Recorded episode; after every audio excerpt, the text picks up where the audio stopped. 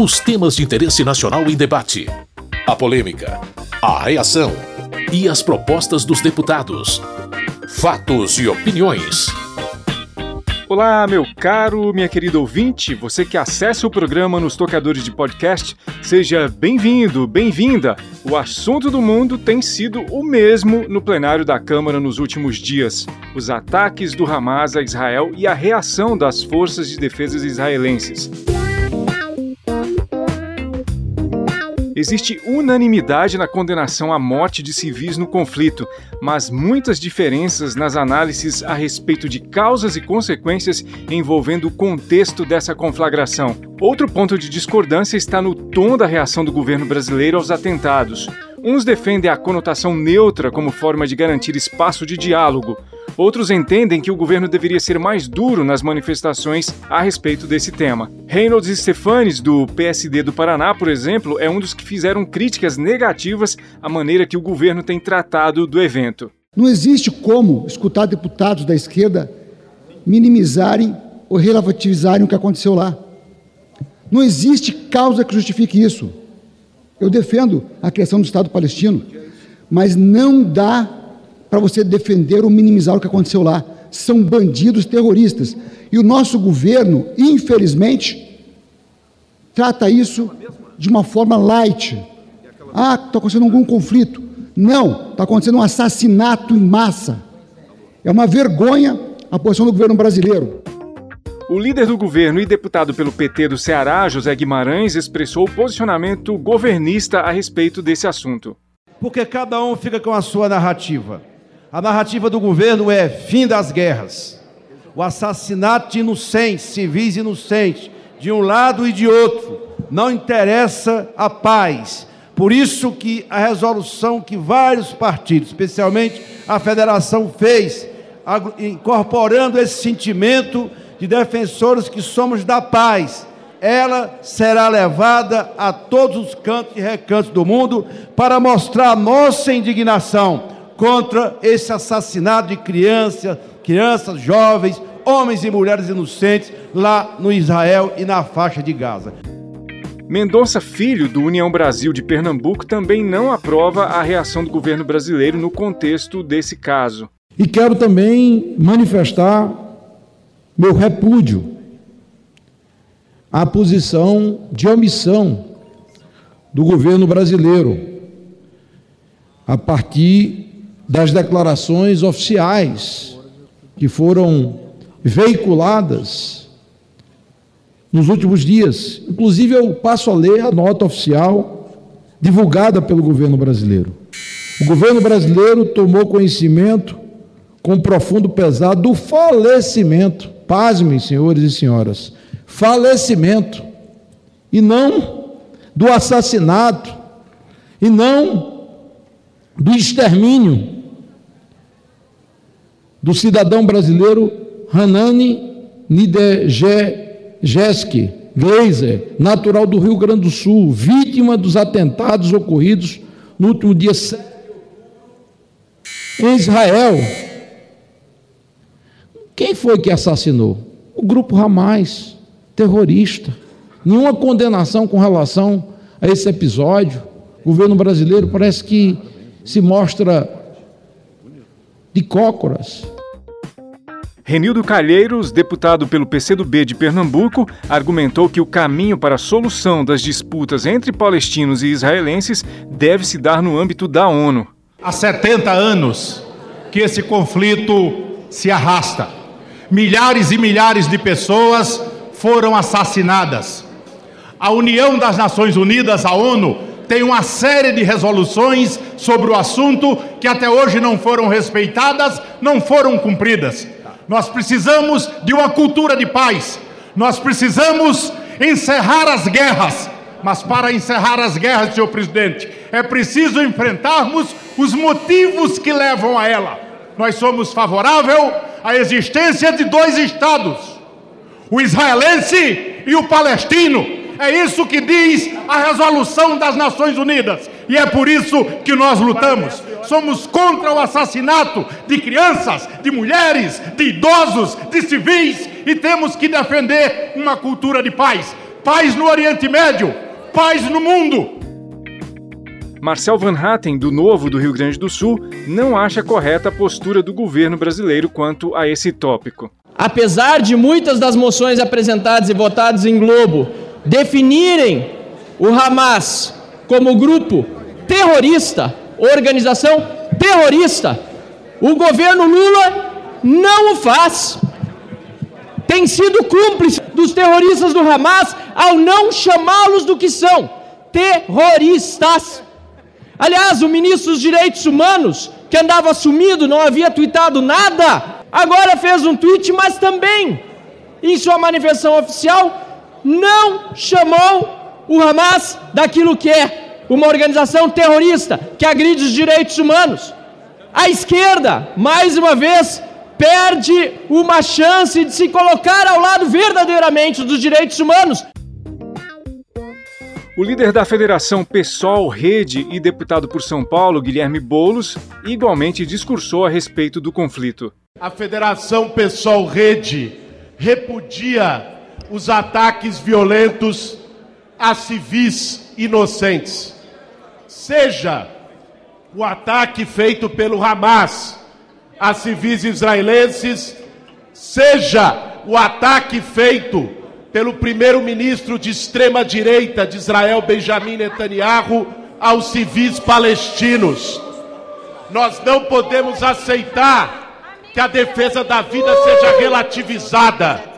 Nós somos contra assassinato de crianças, seja elas palestinas, seja elas israelenses.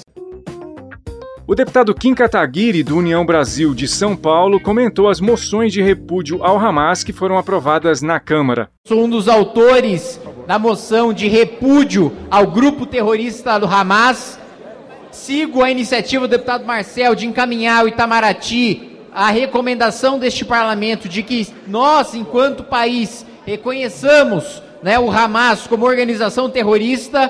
Quero saudar a CONIB, Confederação Israelita do Brasil, na figura do seu vice-presidente, o Dr. Daniel Bialski, que está aqui em Brasília, também o Dr. Cláudio Lotenberg, cumprimentar também a Federação de São Paulo, a FISESP, na figura do Ricardo e da Miriam, e dizer que nós temos toda a nossa solidariedade ao povo judeu, aos israelenses, tudo que este parlamento puder fazer para ajudar essas pessoas, essas vítimas, crianças, mulheres, idosos, nós vamos fazer, nós vamos disponibilizar as ajudas necessárias para a população de Israel. Das moções de repúdio aos ataques do Hamas a Israel, houve uma feita pelo Partido dos Trabalhadores cujo conteúdo abordava ainda a reação das forças israelenses.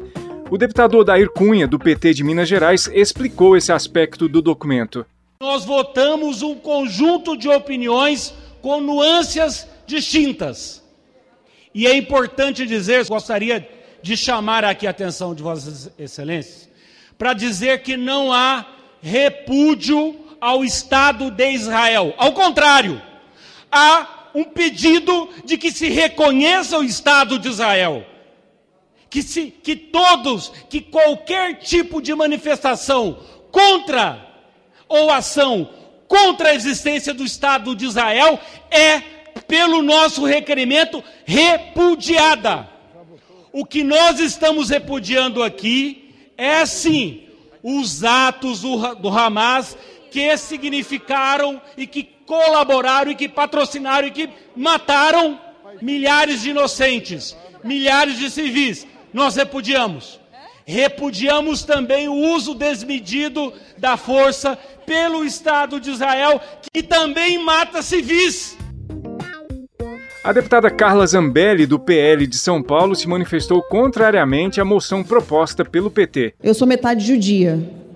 Eu tenho 11 familiares, inclusive meus tios, que estão hoje num quarto seguro de aço, porque existem bombas ao redor das suas casas. Não é ninguém que eu conheça, é minha família. Primos, primas, sobrinhos, tios, que estão nesse momento no Estado de Israel com perigo de serem bombardeados. A gente faz uma moção de repúdio aos ataques contra Israel e não é possível que nós, deputados, tenhamos que votar sim ao bloco de algo contra Israel, que foi proporcionado pela esquerda, uma moção de repúdio ao Estado de Israel, e ao mesmo tempo a gente votar favorável a uma moção contra o ataque terrorista do Hamas. Benedita da Silva, do PT do Rio de Janeiro, disse que é preciso analisar esse cenário de maneira muito mais racional. É possível que haja entre nós diferenças, mas será que as nossas diferenças elas são tão profundas enquanto seres humanos que nós achamos que devemos estar de um lado ou do outro, condenando um lado ou outro pelas armas? Não há como você neste momento, levantar-se a favor de um lado ou do outro. O que nós temos que levantar as nossas mãos é a favor da paz. Fatos e opiniões. Das votações no plenário nessa semana, todas tiveram um apoio majoritário. Por exemplo, pedidos de urgência para que projetos que prevêem políticas de proteção a pessoas com deficiência sejam votados mais rapidamente no plenário. Eu destaco para você o projeto que prevê a presença nas escolas públicas e privadas de profissionais preparados para lidarem com alunos com deficiência. A autora do projeto, deputada Amália Barros, do PL de Mato Grosso, falou um pouco a respeito do texto. A educação é um dos pilares fundamentais de qualquer sociedade democrática e igualitária. No entanto, a verdadeira igualdade só pode ser alcançada quando todos os membros de nossa sociedade têm a oportunidade de acessar uma educação de qualidade, independente de suas habilidades e necessidades. O PL 4050 de 23 propõe a disponibilização de profissionais especializados em apoio escolar nas salas de aulas das redes públicas e privadas, especialmente nas classes comuns do ensino regular esses profissionais desempenham um papel fundamental no suporte aos alunos com deficiência, tornando possível a inclusão real e efetiva desses estudantes em nossa sociedade e no nosso sistema educacional. Érica Cocai, do PT do Distrito Federal, discursou a favor, mas cobrou aperfeiçoamento da proposta. Boa intenção de assegurar uma igualdade de oportunidades. Reconhecemos o esforço e a intenção mas existem muitas críticas ao caráter extremamente aberto que está posto para a pessoa que iria auxiliar. E há uma, uma construção de vários segmentos do movimento, particularmente das pessoas que têm deficiência intelectual, na perspectiva de que não há que se segregar de nenhuma forma e que se busca e que se faz dentro da escola o processo pedagógico. Quando você diz que esse profissional pode ser um profissional da saúde, pode ser um profissional de qualquer de qualquer, de qualquer ramo, você em verdade amplia demais e pode provocar, em vez de uma inclusão, uma segregação no ambiente escolar. É isso, meu caro, minha querida ouvinte. Para ter mais detalhes sobre todas as votações da semana, rever ou ouvir os debates que aconteceram no plenário, acesse o site www.câmara.leg.br. Nada mais havendo a tratar, como se diz no plenário, termina aqui o Fatos e Opiniões de hoje. A sonorização do programa é de Indalécio Vanderlei. Muito obrigado por sua audiência, você que nos ouve aqui no seu rádio ou nos agregadores de podcast. Tudo de bom e até a próxima semana. Fatos e opiniões. Os temas de interesse nacional em debate. A polêmica, a reação e as propostas dos deputados. Produção e apresentação: Carlos Oliveira.